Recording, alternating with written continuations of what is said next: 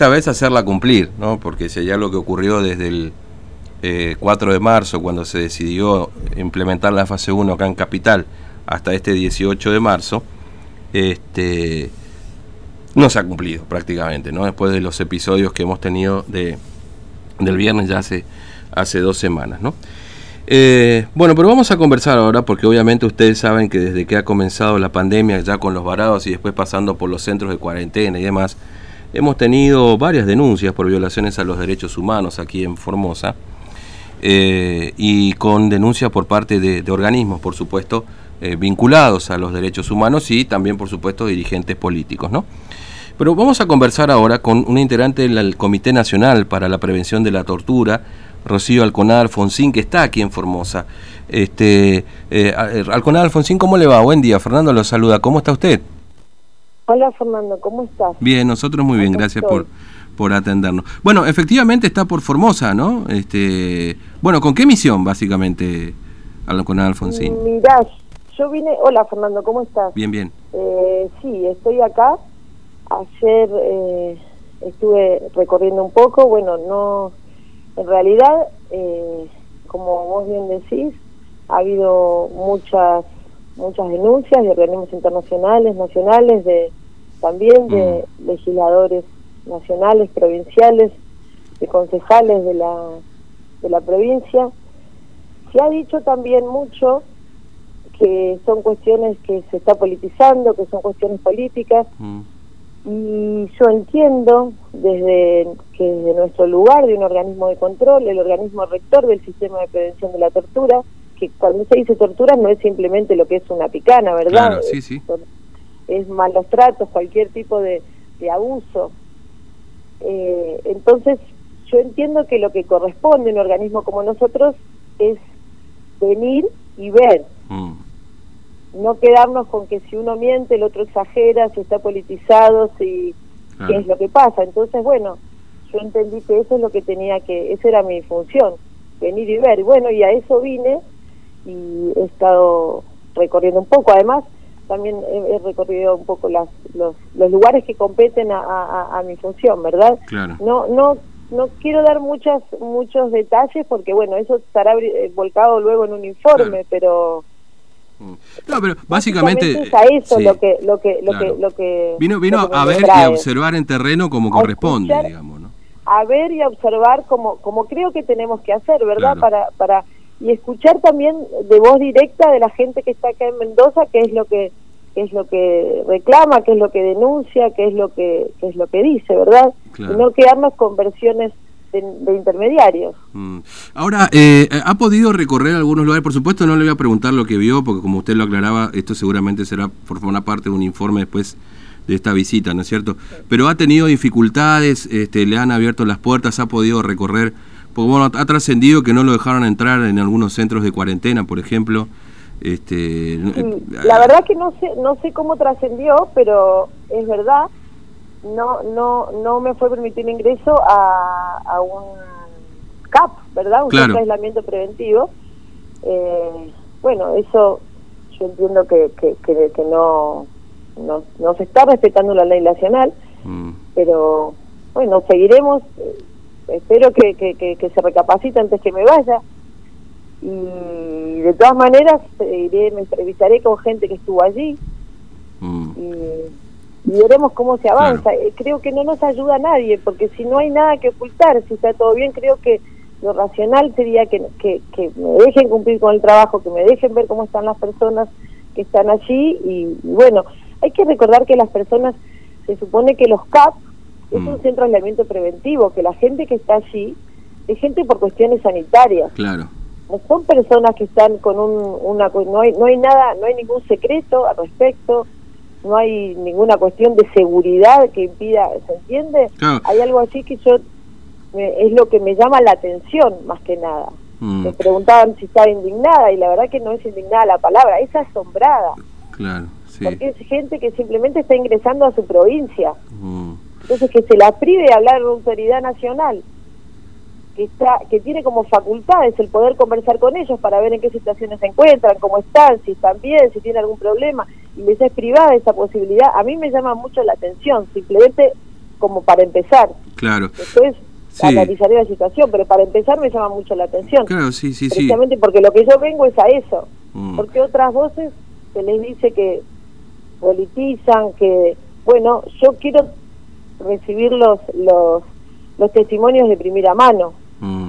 Claro, este, ahora, eh, por supuesto, eh, no sé si por su tarea usted notifica a la provincia, a las autoridades provinciales, o viene un poco también de sorpresa con este objetivo justamente de evitar eh, un terreno preparado, digamos. Gracias Fernando por la pregunta, gracias Fernando por la pregunta. Se me, se me dijo muchas veces que tenía, lo mismo cuando entré también, que bueno, yo quiero resaltar el, el la verdad, la amabilidad de todo el pueblo formoseño, porque a pesar de que como me dicen ellos, discúlpenme, tenemos órdenes, a pesar de que, bueno, la verdad que me tardó 12 horas más o menos casi llegar llegar acá, no, mm. digo, entre, entre el avión y todo, ¿no? Pero llegué al Chaco a las 2 de la tarde hasta que pude entrar en Formosa y pude, digamos, ser libre, que ya no me, que ya no me siguieron policía, eran como las 11 de la noche, ¿verdad? Eh, todo el tiempo la policía formoseña fue muy amable a pesar de la situación de encierro y casi de, de, no libertad que uno vive. No, casi no, por momentos literalmente no libertad, porque no te dejan irte, no te dejan moverte, no mm. te dejan ir a ningún otro lugar del que ellos te indican que, que tenés que ir. Mm. La policía es muy amable cumpliendo órdenes. Eh, eso lo quiero resaltar. Después yo brindaré el informe.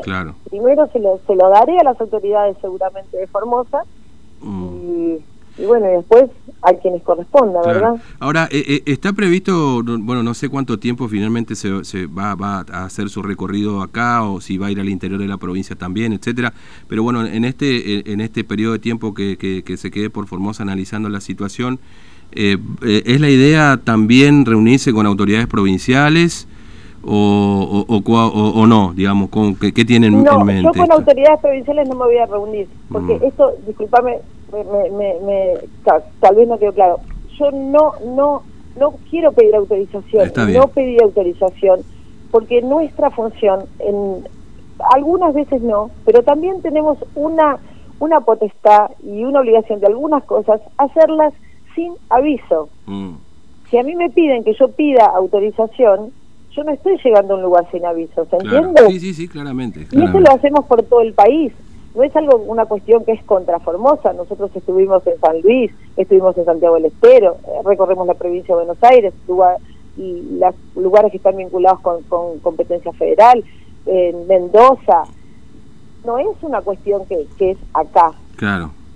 Claro, lo que pasa es que obviamente Formosa ha cobrado esta trascendencia, porque de hecho yo no, no sé en este recorrido que ustedes hicieron, pero hoy bueno, lo, reconoció el propio presidente, digamos, este ingreso que usted también lo vio como es, eh, este ingreso para nosotros ordenado, pues le cuento, mire, si yo quiero salir de Formosa como formoseño, cuando tengo que regresar, le tengo que pedir permiso, la provincia me tiene que autorizar el ingreso, después tengo que hacer el hisopado una vez que me den la fecha y después una cuarentena, que eventualmente esa cuarentena la puedo hacer domiciliaria siempre y cuando cumpla determinados requisitos que tienen que ver con edad, grupo familiar con algún menor y que mi domicilio, como alguien de Formosa, ni le cuento si es alguien de afuera que no tenga domicilio.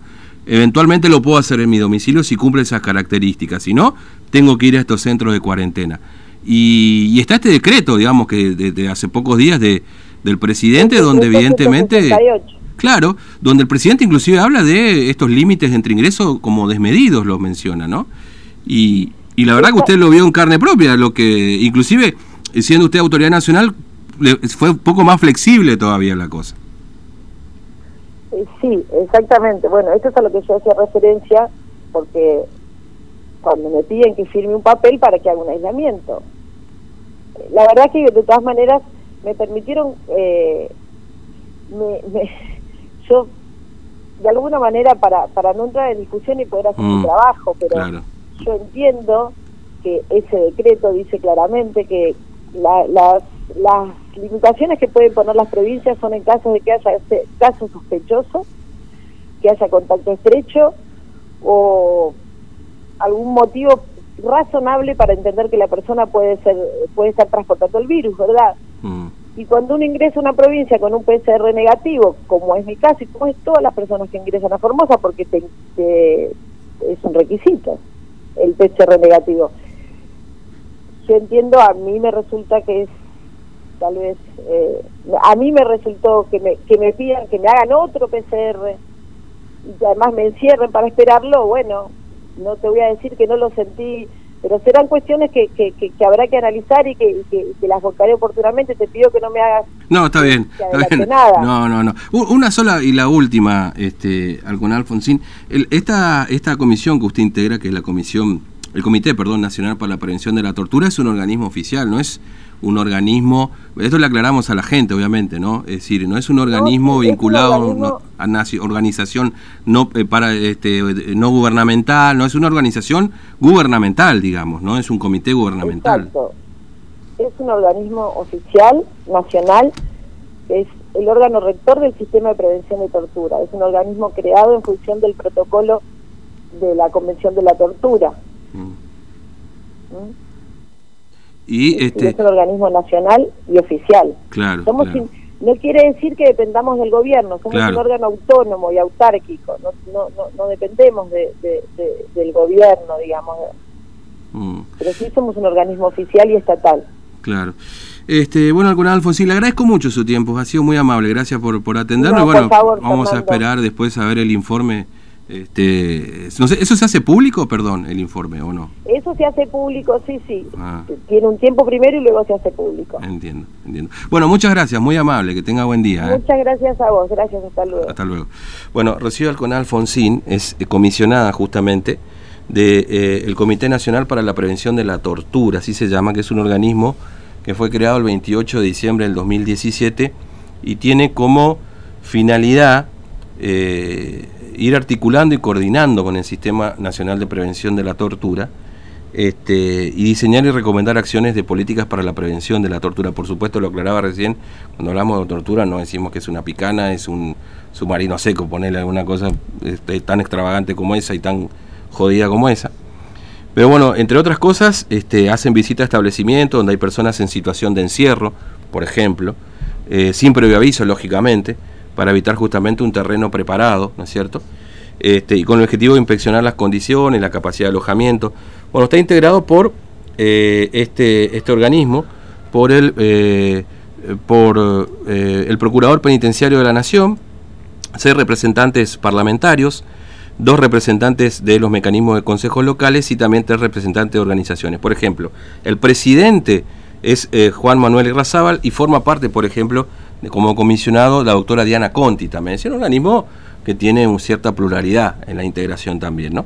Eh, y bueno, estas son las dificultades con las que se encontró la comisionada Rociel con Alfonsín en esta visita formosa a partir de eh, la violación de los derechos humanos, ¿no? Bueno, eh, 8 y 52 de la mañana.